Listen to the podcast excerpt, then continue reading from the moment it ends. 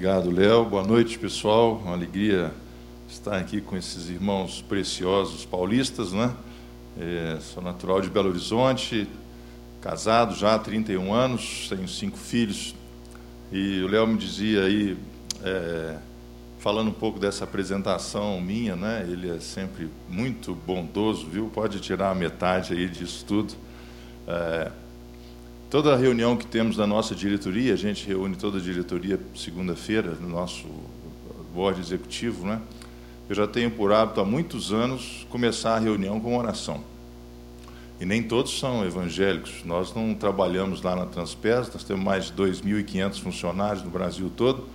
É, nós trabalhamos debaixo de um mandato cultural da excelência, quando Deus em Gênesis nos ordena que a gente domine e sujeite a terra. Ou seja, você tem que trabalhar com os melhores. Diga para o seu vizinho aí, ó, você tem que estar na sua equipe, são os melhores. Você entendeu? São os melhores, não é? Se por acaso o Messi resolver jogar no meu time, eu não sei qual é a religião dele, mas ele vai ser bem-vindo, porque o homem faz gol, assim como o Neymar, assim como outros, não é verdade? Agora, do que adianta um crente que vai bater 10 pênaltis e erra 9? Você quer ele no seu time?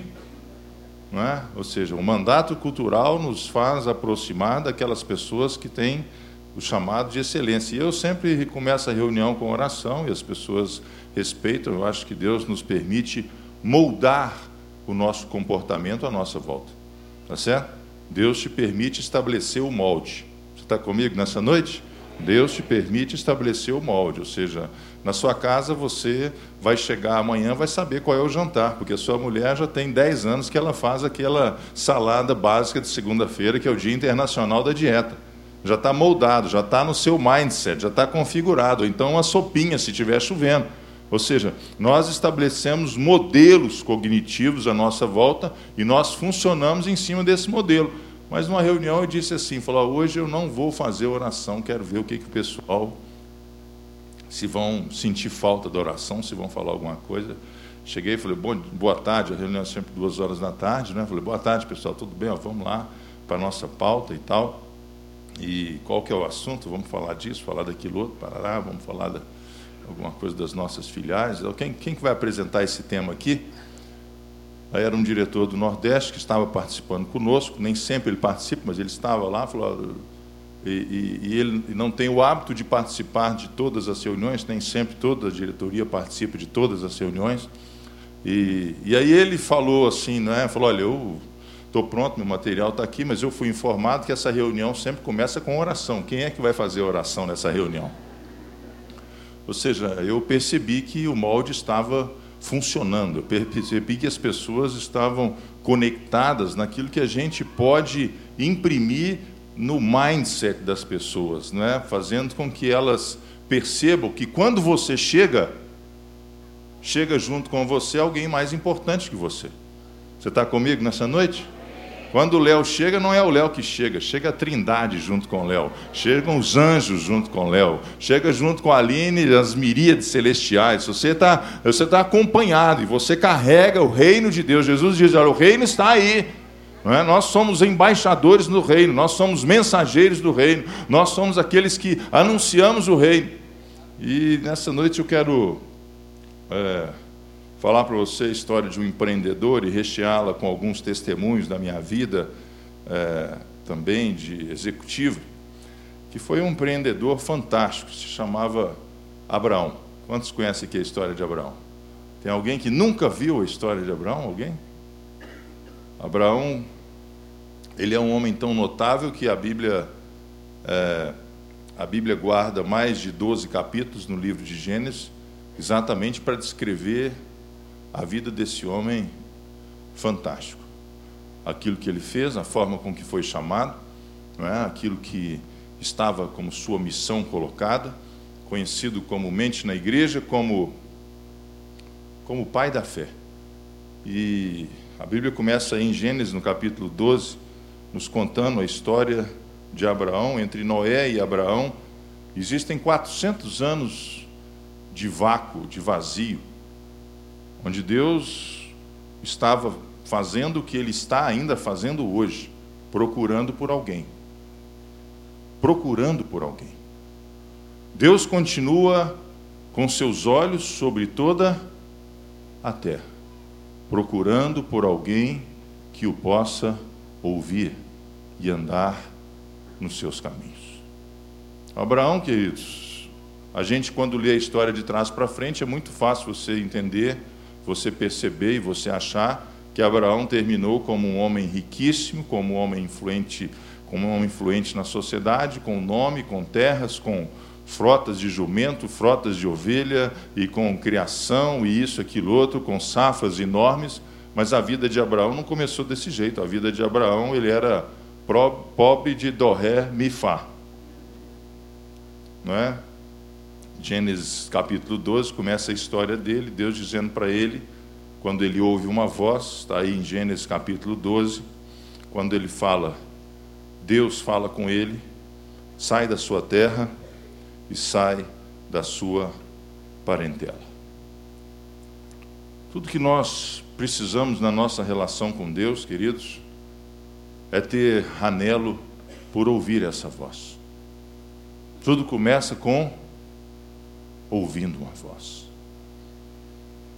Hoje nós temos, às vezes, uma sociedade presa a, a modelos, presos a regras. Se nós passearmos pela Bíblia de Gênesis Apocalipse, nós vamos ver que Deus se revela às pessoas. Para Abraão, ele era a promessa, para Sansão, ele era a sua força, para Davi, ele era o bom pastor, para Salomão ele era a sua sabedoria, para Ruth ele era o seu remidor, para Isaías ele era um homem de dores que sabe o que é padecer, para Jeremias ele era o consolador, o confortador, para Amós ele era o desejado de todas as nações. Para Daniel ele era o anjo na cova dos leões, que fez com que aqueles leões todos atassem a sua boca e Daniel permanecesse em vida. Para Sadraque, Mesaque e Abdinego ele era o quarto homem da fornalha, que passeava entre aquela fornalha ardente, de forma que o fogo não os consumia. Lá no livro de João, no Apocalipse, para João, ele abrindo os olhos, ele viu um homem sentado num cavalo branco e a sua coxa direita escrita: Ele é o Rei dos Reis, Ele é o Senhor dos Senhores,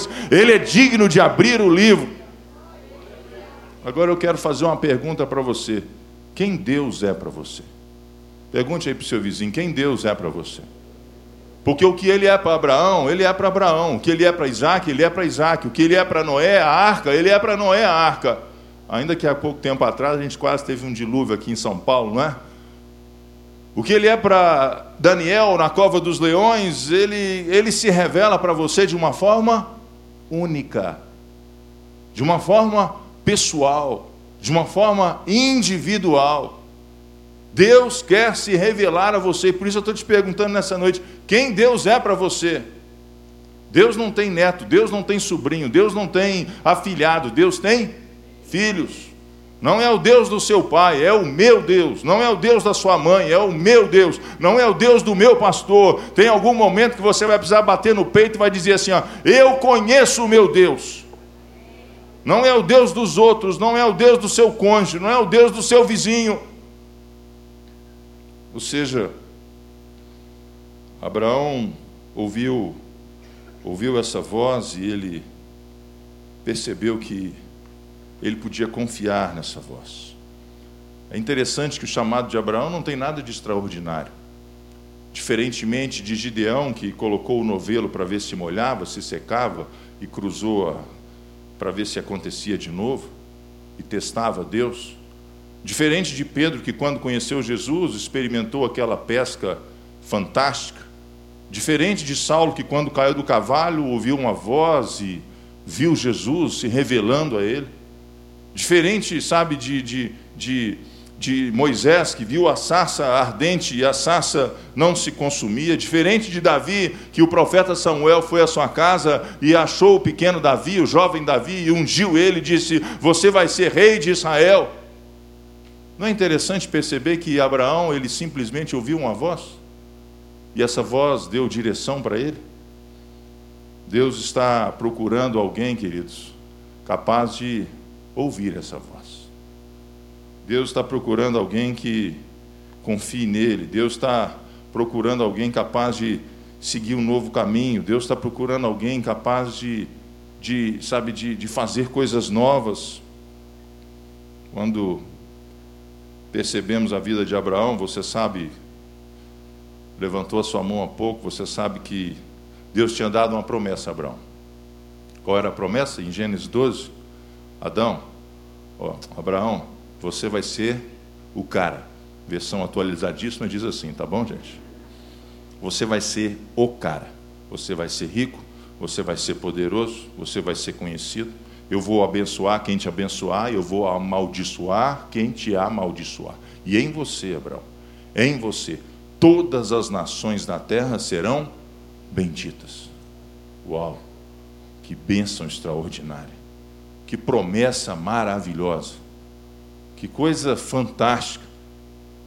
Não seria, sabe, só tinha um problema. Diga para o seu vizinho, só tinha um problema. Abraão não tinha filhos. Às vezes você não acha que existe uma dicotomia muito grande entre o que Deus tem prometido para você e a realidade que você vive? Aqui está a sua realidade, aqui está a promessa de Deus. Aqui está a promessa de Deus sobre a sua casa, sobre o seu casamento, sobre os seus negócios, sobre a sua família, e às vezes aqui está a nossa realidade, tão distante daquilo que Deus promete para a gente. E o tempo foi passando, e o tempo foi passando, e Abraão 50 anos, e Abraão 60 anos, e Abraão 70 anos, e Abraão 80 anos, e Abraão 85 anos. Fala, Deus, eu estou no estreito, a coisa está ficando difícil. Eu continuo sem filho. Vamos dar um jeito nessa situação. Conversou com Sara, fez um plano, estabeleceu um método. E os dois então falaram: olha, vamos resolver, vamos dar uma mão para Deus. Você tome a minha serva, você se deita com ela, com ela, ela vai engravidar e possivelmente ela vai ter uma criança. E aí você sabe que desse, dessa relação saiu, nasceu, foi gerado Ismael. Não é verdade? 15 anos depois, Abraão com 100 anos de idade. Ismael já era um adolescente. Deus visita Sara, Deus visita Abraão e de novo ele tem um filho. E agora nasce Isaac. Você está acompanhando comigo? Pergunte ao seu vizinho quantos filhos Abraão tinha. Enquanto eu tomo uma água aqui. Não tem nenhuma pegadinha aqui, tá, gente? Quem respondeu dois? Deixa eu ver sua mão, é. Tem pegadinha aqui não. Quem respondeu dois? Quem não sabe responder? Diga para o vizinho que está aí do seu lado: um mais um é igual a dois. Não estou fazendo pegadinha com você. Abra sua Bíblia em Gênesis capítulo 22, versículo 2. Quando Deus, já Isaac na sua adolescência, possivelmente 15, 16, 17 anos de idade, no momento cruel e dramático da vida de Abraão, onde as coisas continuavam sem funcionar para a vida dele, ou seja, a promessa de um lado e a realidade de outro, a promessa de um lado e a realidade de outro. Versículo 2 do capítulo 22, Deus diz para Abraão: Toma o seu filho, o seu o seu? Ué, será que Deus não sabe fazer conta? Agora me deu um nó na cabeça aqui. Quantos filhos Abraão tinha? Quantos filhos Deus falou que ele tinha? Quantos filhos Abraão tinha? Quantos filhos Deus falou que ele tinha? Eu vou te dizer um negócio nessa noite. O que você faz na sua força, o que é gerado na sua força, não conta para Deus. Você está entendendo? Preste atenção nisso, querido. Porque muitos de nós estamos na igreja e geramos Ismael. Muitos de nós estamos na igreja querendo dar uma ajuda para Deus. Ah, se não fosse eu nessa família, essa família toda para o brejo. Ah, se não fosse eu nesse ministério, esse ministério já tinha acabado há muito tempo. Ah, se não fosse a minha oferta, o meu dízimo nessa igreja, a igreja já tinha até fechado as portas. Ah, se não fosse eu nesse casamento, aguentar esse marido sem alça, essa essa sogra, sabe? Eu sou, é, é, sabe? Eu sou isso, eu posso, eu aconteço, eu faço. Ou seja, esse sentimento, sabe, de, de, de autossuficiência que muitas vezes nos invade e nós muitas vezes nos aprisionamos a métodos, nós nos aprisionamos a programas nós nos aprisionamos a uma vida de religiosidade. Se você tem 10 anos de crente, você já viu, é, já participou de pelo menos uns 60 cultos por ano, você já participou de pelo menos uns 600 cultos, ou quem sabe mais do que isso, você já é PhD em culto, você já sabe como é que o culto é, e às vezes isso se torna uma coisa rotineira na sua vida. E você se esqueceu de ouvir a voz de Deus. Porque a coisa começa a funcionar no automático. E nós gostamos de métodos. Nós vivemos numa sociedade, sabe, que ela consome com de forma ávida modelos de sucesso. Então, são três passos para lidar com a sogra, são sete passos para a prosperidade, são onze passos para a cura e a libertação, são 14 passos para uma vida de sucesso na família, são 21 passos para se ver liberto daquela situação, daquela, daquela confusão que você se meteu. E nós consumimos isso. E nós, sabe, nos fartamos de autoajuda, enquanto nós precisamos, continua sendo a boa e infalível voz do Pai. Você está entendendo o que eu estou dizendo para você nessa noite? E nós geramos Ismael na nossa vida. E Ismael não é uma coisa ruim. Ele teve o futuro dele, Deus cuidou dele. Mas é aquilo que é gerado na nossa força, é aquilo que é gerado na nossa conveniência, é aquilo que é gerado na nossa razão, quando nós muitas vezes nos esquecemos da, da dependência de Deus, quando nós nos esquecemos que Deus, quando Jesus diz lá no Evangelho de João, no capítulo 16, as minhas ovelhas, elas ouvem a minha voz. Pegue seu dedo de profeta aí e diga para quem está do seu lado: a Deus quer falar com você. Deus quer falar com você. Deus quer se revelar a você.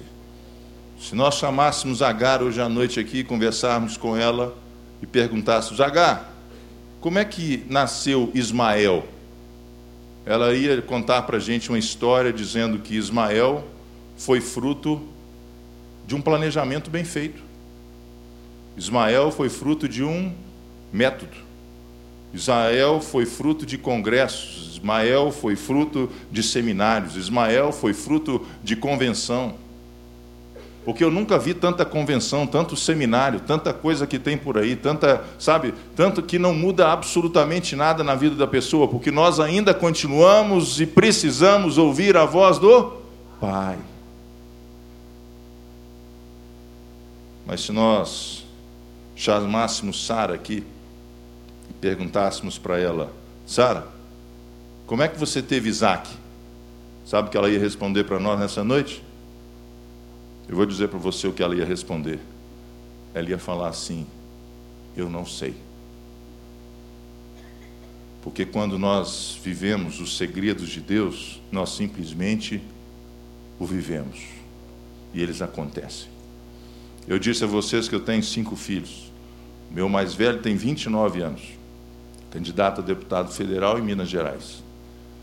Pastor, meu segundo filho, Daniel, meu terceiro filho, Sandro, meu quarto filho, se chama André, está na faculdade, faz relações internacionais. Ele está com 21 anos de idade. Com 16 anos de idade, eu passeando com a minha esposa, domingo de manhã, tranquilamente, levando ela para tomar uma água de coco. Ela vira para mim e fala assim: Eu estou passando mal, não estou me sentindo bem. Falei: Vamos para casa. Não é? Deve ser coisa de velho, pensei comigo. Daqui a pouco, no dia seguinte, deixa ela saber disso não, hein? Coisa fecha, o tempo fecha lá em casa. no dia seguinte, eu vinha para São Paulo, ela foi fazer os exames, foi no médico, sem me falar nada e tudo, e ela mandou um WhatsApp para mim dizendo assim, parabéns, você vai ser papai. Eu falei, o quê? Como isso aconteceu? Ela perguntou para o médico, o médico ficou rindo na cara dela. Você quer que eu te explique? Ela é ligada, 16 anos. O nosso filho mais novo, na época, tinha 16 anos. Ela era ligada, todos os nossos filhos nasceram de cesárea. E de repente ela está grávida e o médico disse para ela assim: não se preocupe com isso, não, essa gravidez não vai vingar, porque vai ser uma gravidez de trompas e tudo, não vai funcionar. Não fale para ninguém que você está grávida, mas via das dúvidas, vamos fazer aqui uma ultrassom, vamos fazer um exame, vamos ver como é que está aí essa, essa gestação, daqui a pouco faz os exames todos, né? tira o líquido amniótico, a gente naquela expectativa que ainda. Agora vem uma menina, aí vem o líquido amniótico, resultado, XY, você falou, é outro homem.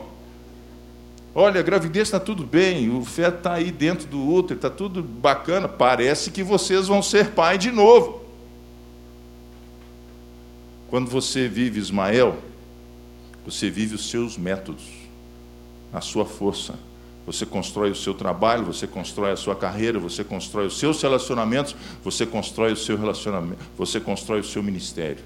Agora, quando você vive Isaac, e vão te perguntar assim, como isso tudo aconteceu na sua vida? Sabe o que você vai responder? Eu não sei. Porque é a melhor resposta que nós podemos dar a intervenção de Deus sobre a vida humana porque de repente os olhos de Deus estão sobre toda a terra, buscando com os seus olhos alguém que possa ouvir a sua voz. Deus, querido, quer te revelar segredos. A Bíblia diz em Jeremias capítulo 33, versículo 3: Invoca-me, e eu te responderei.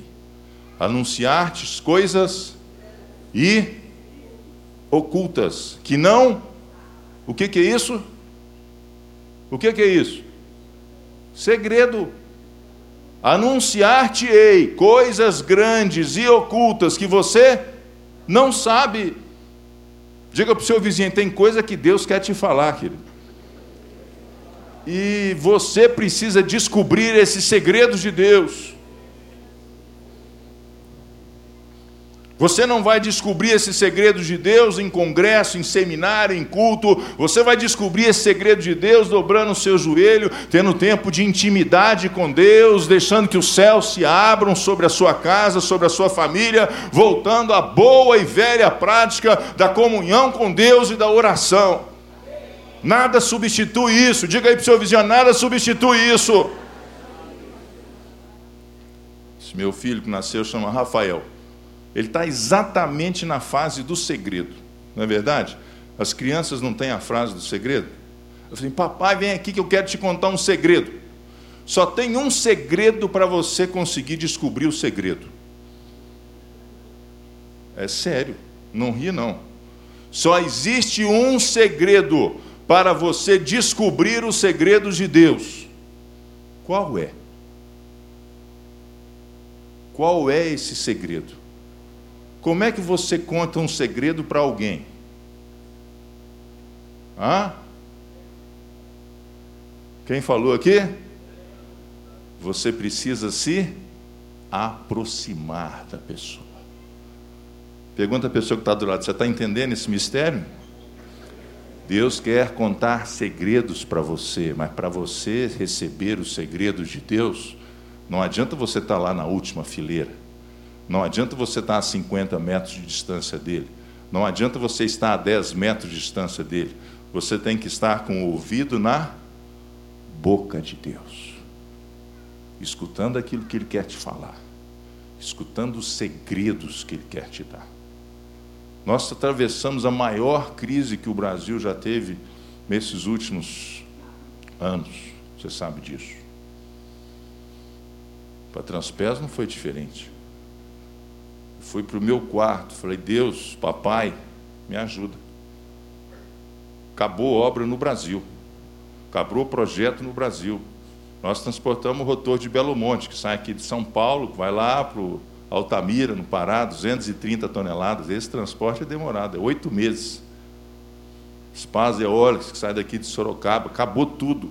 O Brasil fechou as portas para os projetos.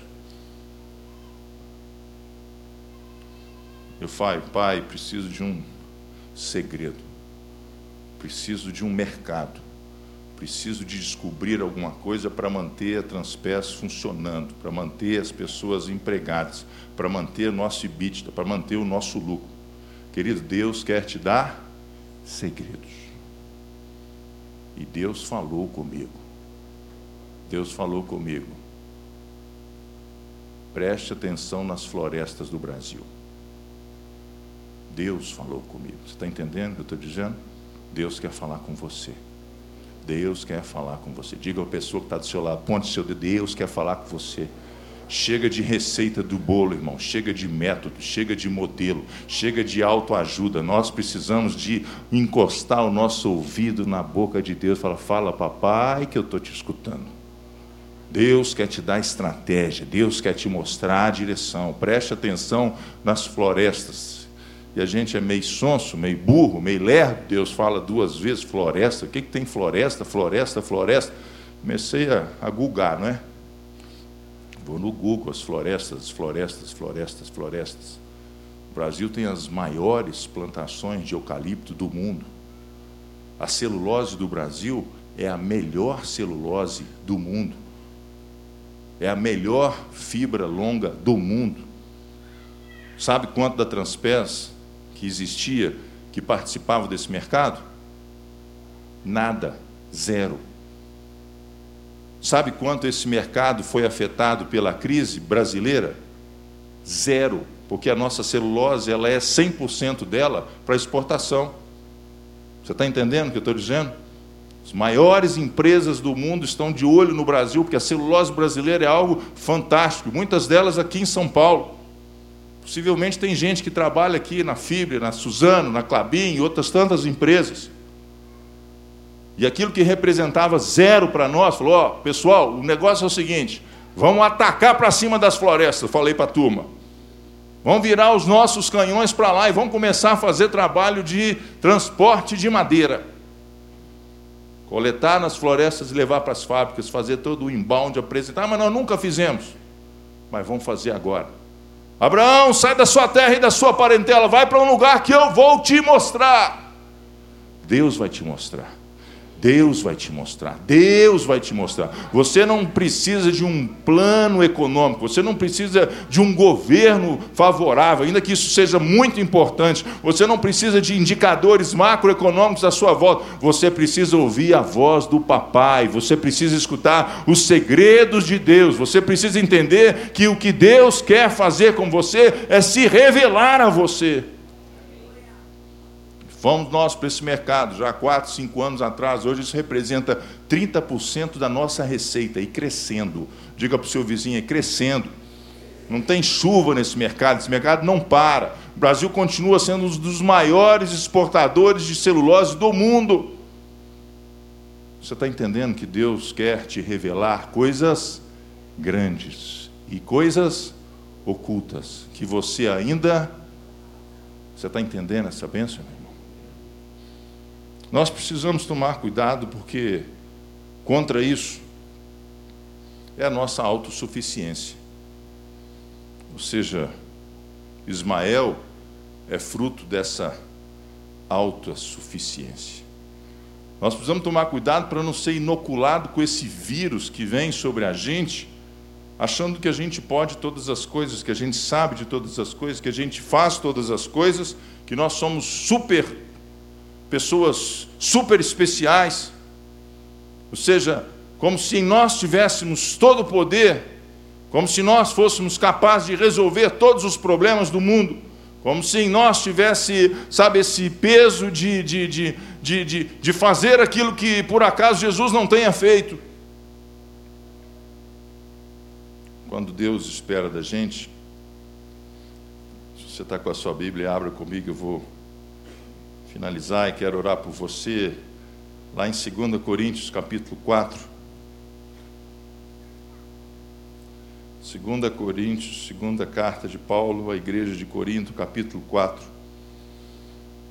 Quando Deus espera da gente, irmãos, versículo 7 diz aí: Temos, porém, este tesouro em vaso de. Temos, porém, esse tesouro em vasos de barro. Sabe a melhor beleza que existe na vida cristã? É você ser um vaso de barro. C.S. Lewis, um dos grandes escritores, num dos seus livros fantásticos, diz A Carta de O Diabo a um Jovem Aprendiz. Quando já leram esse livro? Um livro bacana demais, toda a literatura do C.S. Lewis é fantástica. A Carta de um Diabo a um Jovem Aprendiz. C.S. Lewis. Ele diz assim: se você não puder fazer com que os cristãos sejam demovidos da sua fé, dizendo ao jovem aprendiz do capeta. Você está entendendo? Ele escreve romances, não é? Se você não puder fazer com que os cristãos sejam demovidos da sua fé, faça com que eles simplesmente deixem de ser vasos de barro e se transformem em outra natureza que não a natureza de Deus. Preste atenção nisso, queridos, porque vivemos essa geração a geração da autossuficiência na igreja. A geração do mimimi, onde o pastor vai te chamar a atenção, você sai da igreja e vai procurar outra, porque quem é esse pastor para te chamar a atenção? Porque você tem absoluta certeza que você está certo a geração que quer ser feliz a todo e qualquer preço, a geração que não tem disciplina, a geração que não tem reverência, a geração que não tem zelo, é a geração do entretenimento, onde a gente às vezes vem para a igreja como vai a um shopping, como vai a um teatro, como vai a um cinema, como vai a um restaurante, falou, deixa eu ver o menu que tem aqui, se tem frango com quiabo, se tem uma feijoada, se tem alguma coisa que eu gosto, hoje eu gostei, hoje eu não gostei, eu não estou preocupado se você está gostando da pregação, eu só quero que você ouça a voz de Deus. E corremos para quem, sabe, essas superstars gospel e evangélica, que gostamos desses, desses movimentos de fama e de sucesso e de holofote, enquanto o bom costume da fé cristã continua eu e você precisando ouvir a boa voz de Deus e os seus segredos para o seu casamento, para a sua filha, para o seu filho, para os seus, sabe, seus relacionamentos, para as suas amizades, ou você acha que Deus não quer te dar a direção disso tudo? Mas nós preferimos ouvir no micro-ondas, nós preferimos ouvir alguém que passou por isso e para ele deu certo e para nós vai dar certo, mas Deus não trata as pessoas assim. Você é único no meio desses 7 bilhões de habitantes que a terra tem, você é único e os olhos de Deus estão sobre toda a terra, procurando alguém que queira ouvir a sua voz.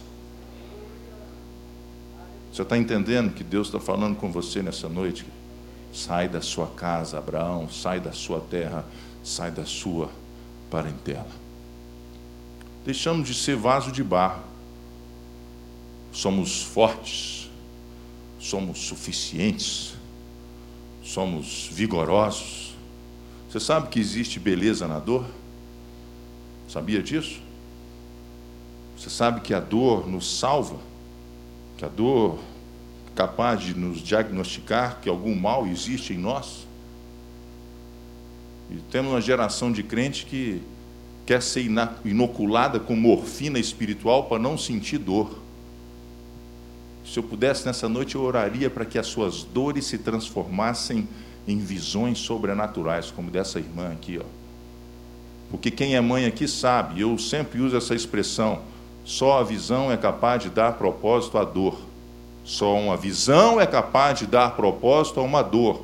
Se você está lá com dores de parto, nunca sei o que é isso, nem vamos saber, não é verdade? A mulher sabe o que é. E você pode gemer, e o seu parto pode demorar horas e horas, e aquele dia ser um dia completamente angustiante. Mas quando você pega aquela criança, você fala: a dor acabou, eu tenho uma visão maravilhosa do meu filho nos meus braços, eu estou pronto para ter outro filho daqui a pouco. Porque a visão dá propósito à dor. E tem crente que não gosta de sentir dor. É crente mimimi. Essa geração que não sabe o que é padecer, que não sabe o que é dobrar os seus joelhos, que não sabe o que é enfrentar os problemas da vida.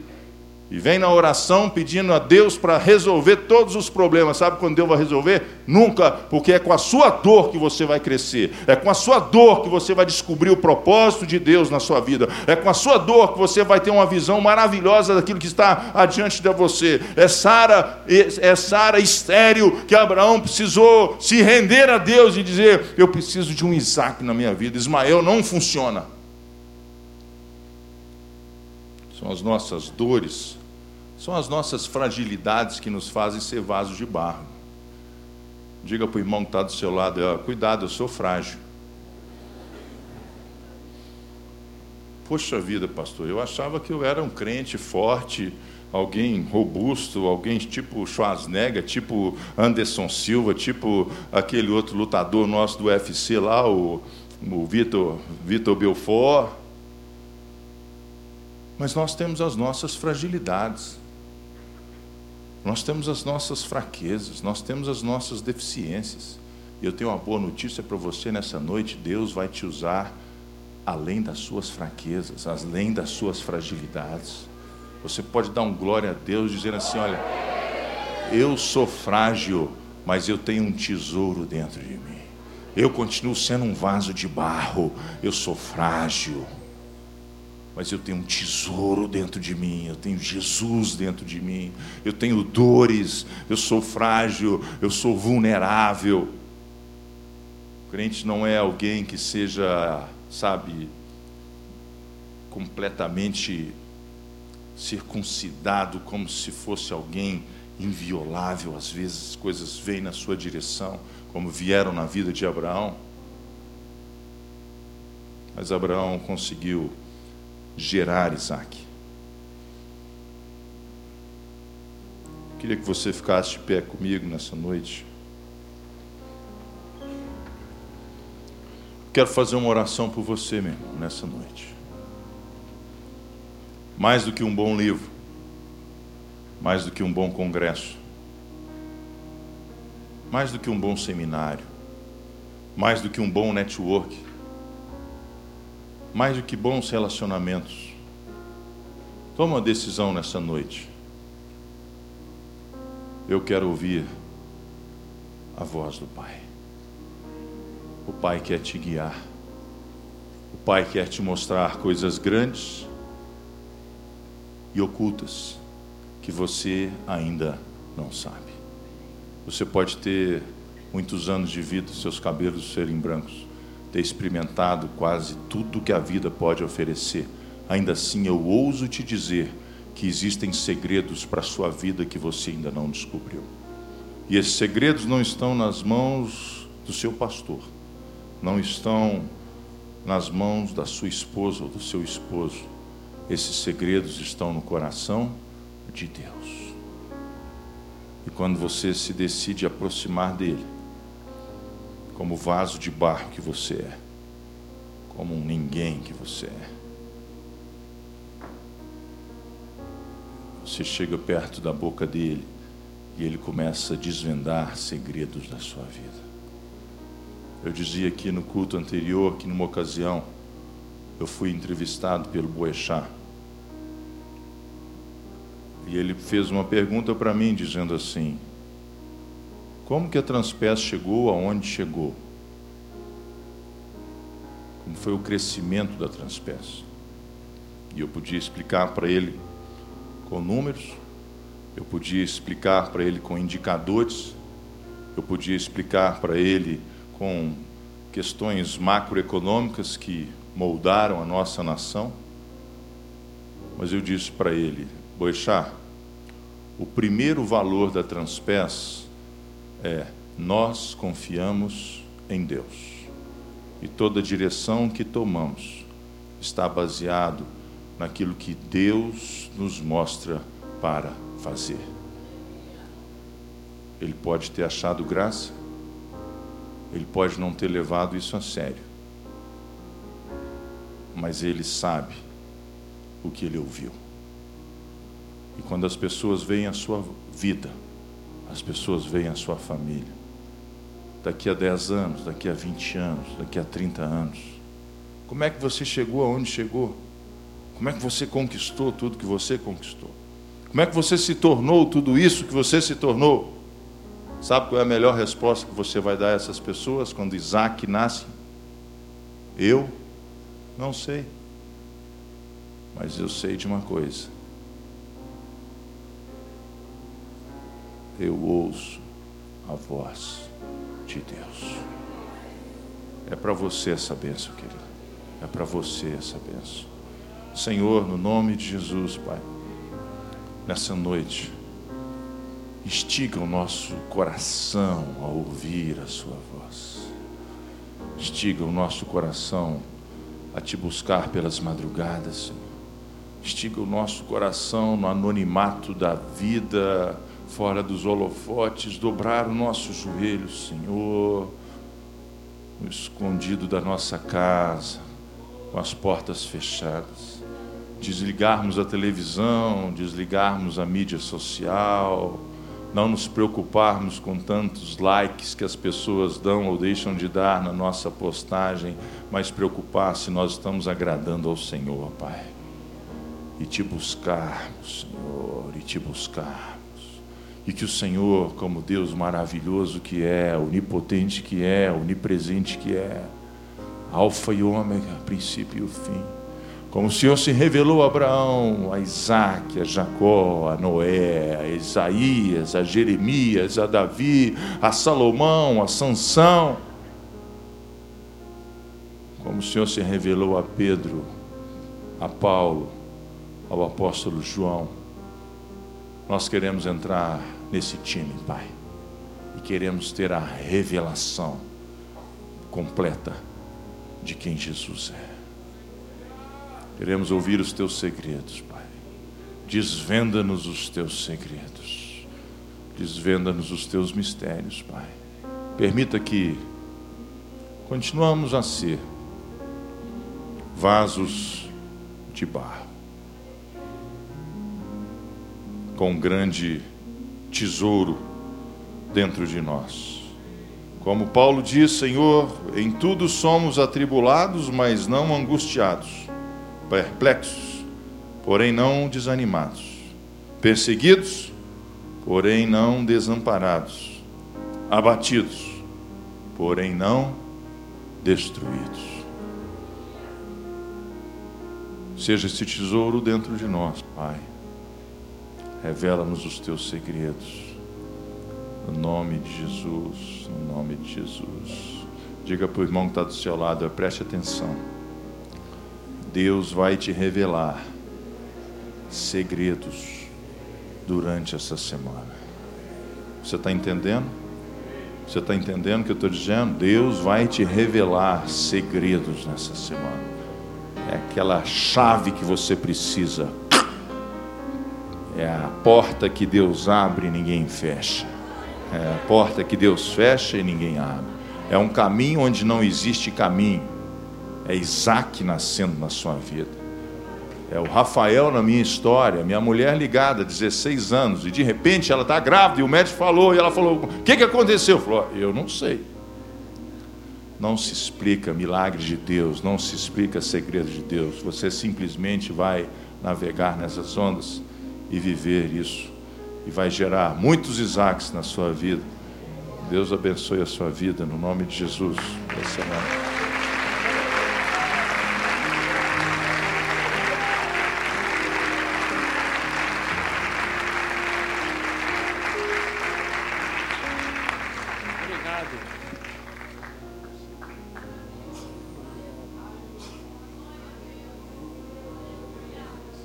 Aleluia. Agradecemos mesmo. Muito obrigado, Pastor Sandro. Muito obrigado.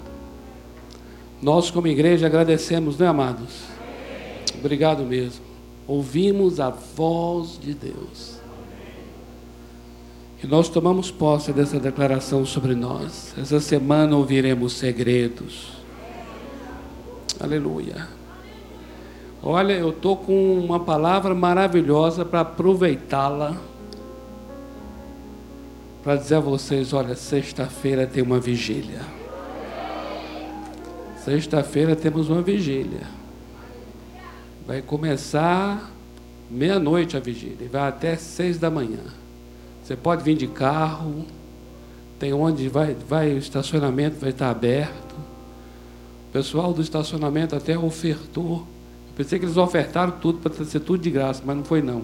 Eles ofertaram para três seguranças estarem cuidando de tudo aqui, da rua, levando a pessoa lá, trazendo aqui. Aí eles ofertaram essa parte. E será um tempo muito especial. Amados, olha, eu quero encorajar você. Esteja chovendo ou sem chuva, atravesse tudo e venha. Quem tem sede, venha e beba. Em nome de Jesus. E além do mais, é uma data, é um tempo bastante estratégico, né? Porque domingo tem eleições. Então nós temos que estar ali também reservando um tempo especial para clamar, para profetizar, para ouvir a voz de Deus. Ouvir a sua voz para o Brasil, ouvir a sua voz para o estado de São Paulo, não é? Então será um tempo muito especial de oração. E eu quero também aqui aproveitar e já anunciar a vocês que a partir do domingo que vem, às 19 horas, nós vamos estar iniciando aqui uma série, uma série que chamamos de Incomparável. É o nosso Senhor Jesus Cristo. Ele é incomparável. Amados, eu vou também aproveitar uma fala do pastor Sandro, que diz sobre Deus nos revelar quem o Senhor Jesus Cristo é. Eu creio que aqui está um segredo tremendo, tremendo porque à medida em que nós tomamos um conhecimento revelado de quem Ele é, nós vamos tendo um conhecimento de quem nós somos e o que nós temos que fazer. Porque tudo que somos e temos que fazer está na identidade do Senhor Jesus. Então é algo tremendo. E neste domingo, dia 7, estaremos iniciando sobre a preexistência dele e o que a preexistência dele tem a ver com as nossas vidas. Eu gostaria muito que você convidasse pessoas, pessoas que talvez já ouviram falar sobre Jesus, mas não tiveram ainda uma revelação de Jesus. Queria muito, encorajo você a fazer convidados, sejam familiares, amigos, colegas, para estarem conosco nesses domingos, quando estaremos compartilhando sobre a vida e a obra do Senhor Jesus Cristo. Amém, amados? Pastor Sandro, obrigado, queridos, mais uma vez. Não é exagero, não, e nem demagogia. É gratidão do coração. Pastor Sandro é um profeta de Deus, né? E nós queremos agora abençoar, abençoar seu filho, né? né? Que vai estar aí. Como é o nome dele? Lucas. O Lucas envolvido também na questão agora tão séria da política, o Lucas. Vamos abençoar essa família e a sua casa também nesse momento agora, em nome de Jesus. Pai, te damos graças pela vida do pastor Sandro, te damos graças pela sua casa, toda a sua família. O Senhor de fato levantou como um Abraão, um Abraham, para manifestar o teu poder, a tua paternidade. Pai, e eu quero declarar que nele, na família do teu servo, serão benditas famílias, famílias em Minas e fora de Minas. Assim como na semente de Abraão, o Senhor abençoa todas as famílias da terra. Eu quero declarar também que em teu servo e em sua casa, o Senhor abençoa muitas centenas e milhares de casas. Queremos colocar o Lucas agora diante do Senhor, que está agora nesse empreendimento, Pai. Deus, estabeleça teu servo, porque tu és o Deus que estabelece. Tu és o Deus que remove pessoas de posição e tu és o Deus que coloca pessoas em posição de autoridade. O Senhor é quem governa. Como diz o profeta Daniel, os céus é que governa sobre a terra. E nós estamos aqui para proclamar o governo do Senhor na vida do Lucas, para que seja estabelecido segundo o tempo do Senhor e segundo esse momento que o Senhor o quer para cumprir esta vocação e cumprir essa missão, em nome do Senhor Jesus. Pai, abra mesmo agora todas as portas necessárias para que o Lucas possa passar por elas. E assim também abençoamos todos aqueles que o Senhor tem levantado para cumprirem um mandato, para cumprirem uma missão nesses dias. Abençoamos cada família aqui neste lugar, Pai. E eu tomo a palavra do teu servo e declaro mesmo, Senhor, que esta semana será uma semana dos segredos revelados do Senhor. Eu quero declarar que agora que os nossos ouvidos serão abertos para ouvir a tua voz porque eu sei que o Senhor tem palavras diretas para dar, palavras específicas para dar, o Senhor tem direção para dar. Senhor, nós não dependemos de pessoas, nós dependemos do Senhor e de ouvir a tua voz. Por isso eu quero declarar: haja muito Isaac nascendo nesta semana, haja milagre acontecendo do impossível vai se tornar possível. Nós declaramos que Saras e muitas Saras vão gerar pelo poder do Senhor.